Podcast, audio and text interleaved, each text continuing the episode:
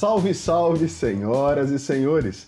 Seja muito bem-vindo ou muito bem-vindo à segunda temporada da nossa série de podcasts 10 Minutos que Importam. Eu sou Edilberto Santos e o meu trabalho é ajudar pessoas como você a se transformarem em quem realmente merecem ser. Pessoas mais felizes, mais bem-sucedidas financeiramente, mais bem-sucedidas em seus relacionamentos, com uma vida plena, realizada. Nessa nossa segunda temporada, a gente vai falar sobre uma das características da inteligência emocional que eu considero essencial para o sucesso em qualquer área das nossas vidas: a autoconfiança. Eu já falei um pouquinho sobre autoconfiança na temporada passada, mas dessa vez a gente vai mergulhar de cabeça nesse assunto e você vai ficar de boca aberta quando descobrir o impacto enorme que a autoconfiança ou a falta dela tem na sua vida. Preparada? Preparado? Então pode soltar a vinheta. Uh, we have had some technical problems. Wow!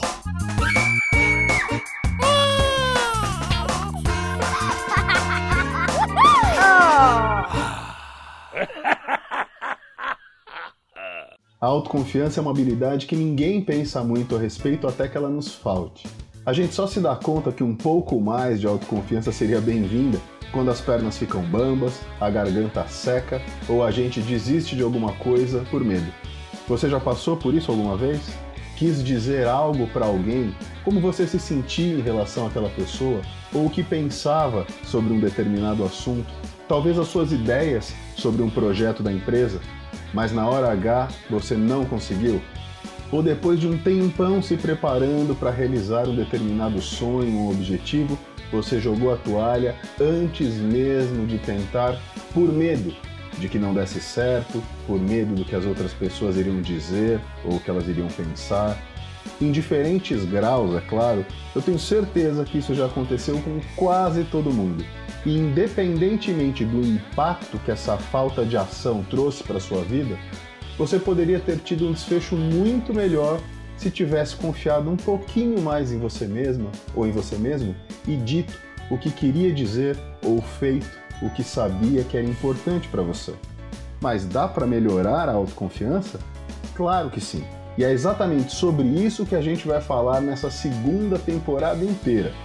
Serão histórias, exercícios, técnicas, dicas para ajudar você a aumentar a sua autoconfiança e, com isso, melhorar os seus relacionamentos profissionais, afetivos, mudar a sua maneira de encarar os desafios e as barreiras que a vida trouxer para você, transformar a sua motivação e a sua capacidade de agir e de realizar os seus sonhos. E a primeira coisa que eu gostaria que você entendesse é por que, que existem pessoas muito confiantes e pessoas pouco confiantes. O que acontece é que conforme nós vamos crescendo, diferentes situações, mas principalmente a nossa interpretação dessas diferentes situações, vão colocando a nossa autoconfiança à prova.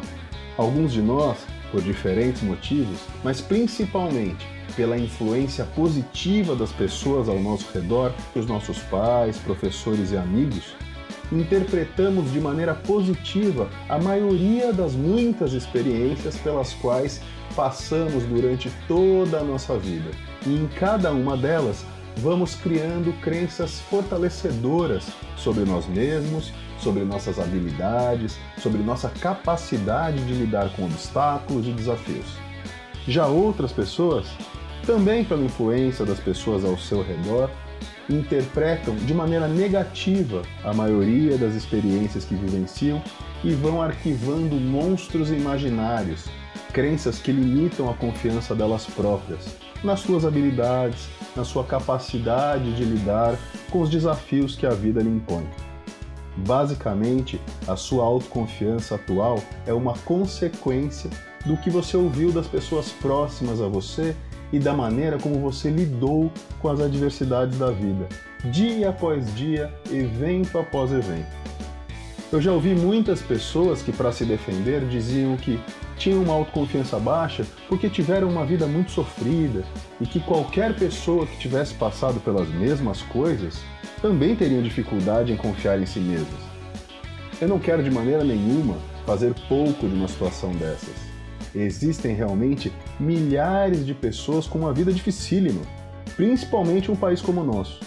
Mas algo muito importante e que eu gosto de reforçar sobre a autoconfiança é que ela não tem relação nenhuma com a vida que você teve, mas sim, e isso é fundamental ficar claro para você, com a sua interpretação sobre a vida que você teve.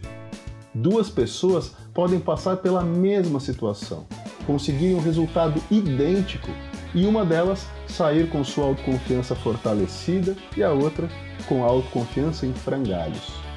Tudo vai depender da expectativa que elas tinham e como cada uma delas interpretou a situação. Portanto, tenha sempre em mente que o seu olhar sobre uma situação é muito mais importante, muito mais impactante para a sua confiança em você mesma ou em você mesmo do que o fato em si. Mas não se preocupa, a gente ainda vai falar muito sobre isso nos próximos podcasts. Até a semana que vem. Tchau!